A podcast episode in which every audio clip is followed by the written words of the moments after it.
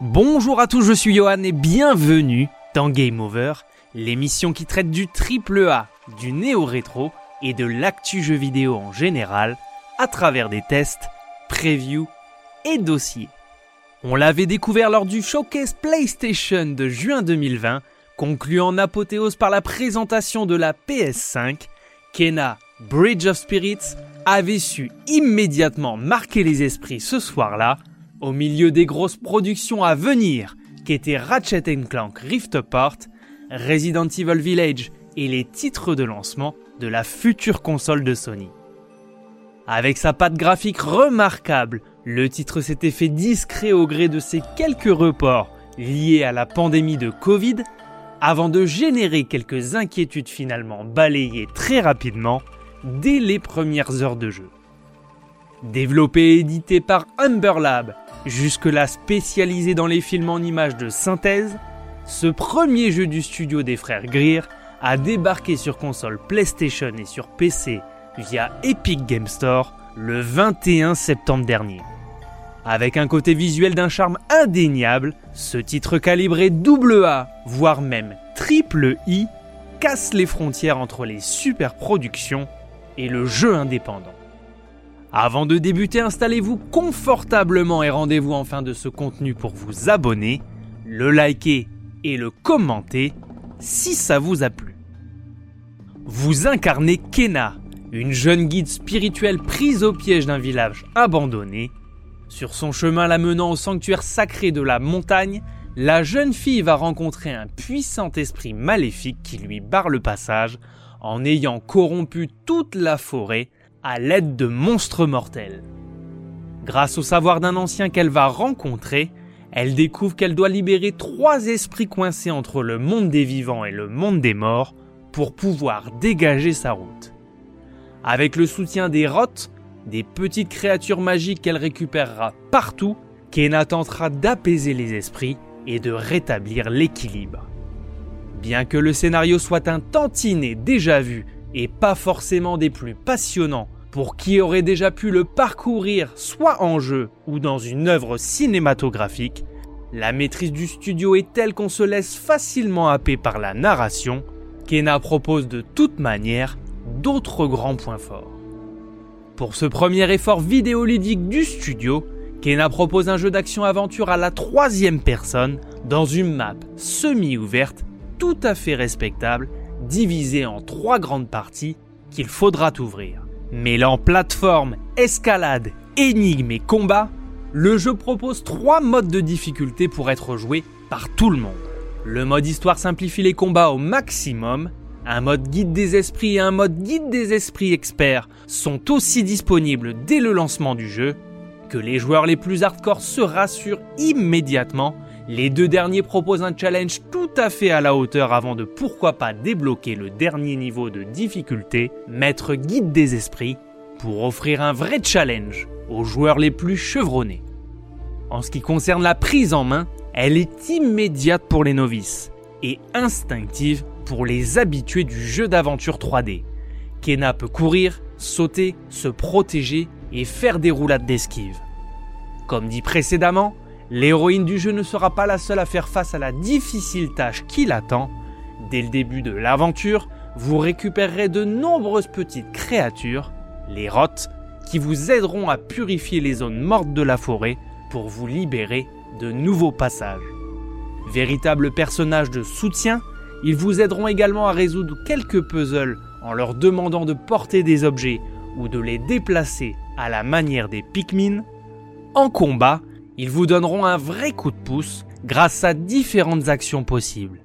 Primordiaux dans le gameplay, ce sont eux qui vous permettront de récupérer de la vie dans les affrontements et d'assommer certains ennemis. Savoir les utiliser sera donc primordial si vous voulez avancer dans le jeu.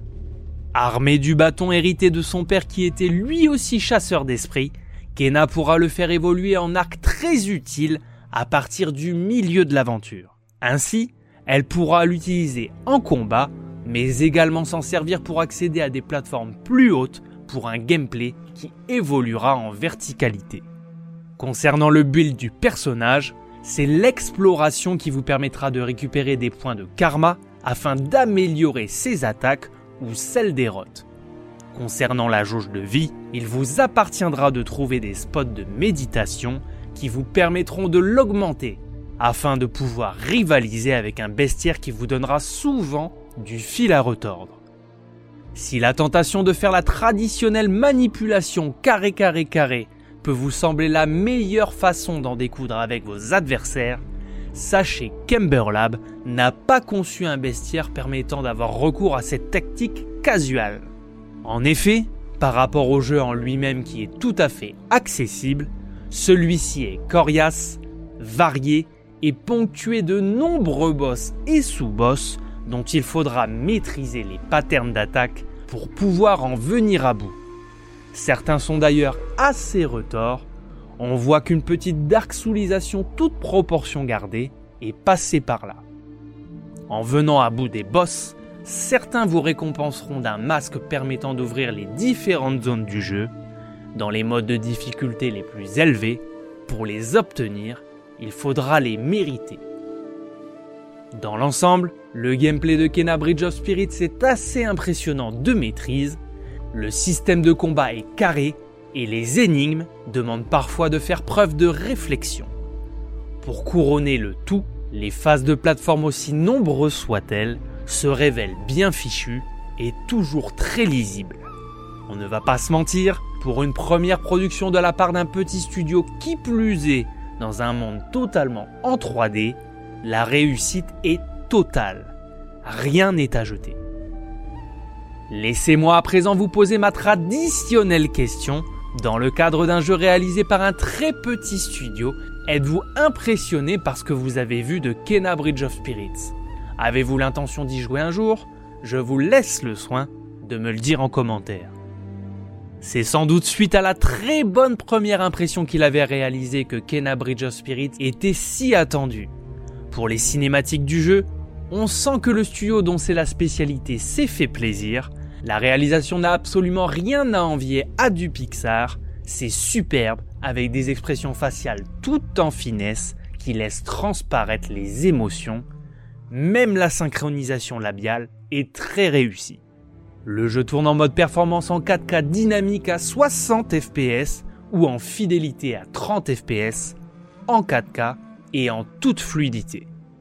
Il ne faudra donc pas être surpris par la chute de framerate ressentie lorsqu'on passe en mode cinématique, le framerate utilisé dans les films d'animation étant beaucoup plus bas qu'en jeu.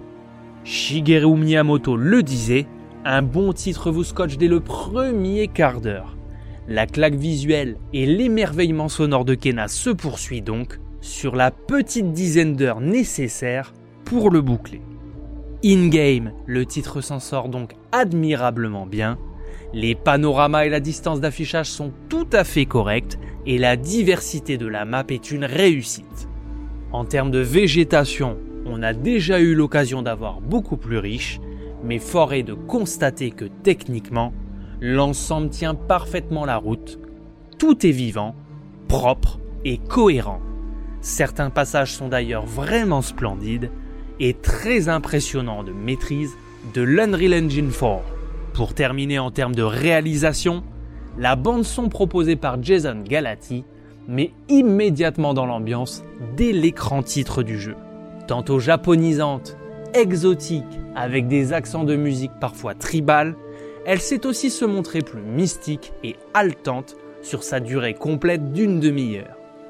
À de courts moments, elle rappelle les meilleures pistes produites par David Wise, le compositeur des musiques des grands jeux Rareware de la belle époque. Kena Bridge of Spirit est une proposition vidéoludique impressionnante pour un premier effort. Le titre réussit à cocher un bon nombre des cases du AAA moderne et parvient, faute de ressources humaines et financières, à en éviter les pièges classiques en ne souhaitant pas s'éparpiller par des quêtes annexes qui rallongent inutilement la durée de vie du titre. Dommage qu'il ait tout de même tendance à se répéter dans sa construction sur l'ensemble du jeu, avec des mécaniques calquées à chaque grand temps. Avec son aventure dont le rythme tend à s'accélérer dès le deuxième tiers du jeu, le titre fera passer à coup sûr un très bon moment aux joueurs lassés par les aventures trop longues à la narration diluée. Kena est un condensé de beaucoup de bons jeux aux influences évidentes, sans pour autant réinventer la roue du jeu d'action plateforme 3D, il fait tout de même à la perfection ce qu'il propose. On espère que le studio sera renforcé dans les années à venir grâce au succès du jeu, afin de lui donner l'envie de se mettre au travail sur un projet encore plus ambitieux. Pour cela, il ne faudra pas qu'il perde les qualités qui ont fait de Kena la réussite qu'il est, absolument magnifique dans sa réalisation pour un studio si modeste, le talent et le potentiel sont indéniables. Voilà, c'était Game Over, n'hésitez pas à vous abonner, à commenter et à liker ce contenu si vous l'avez apprécié. On se retrouve très prochainement pour une nouvelle émission. A plus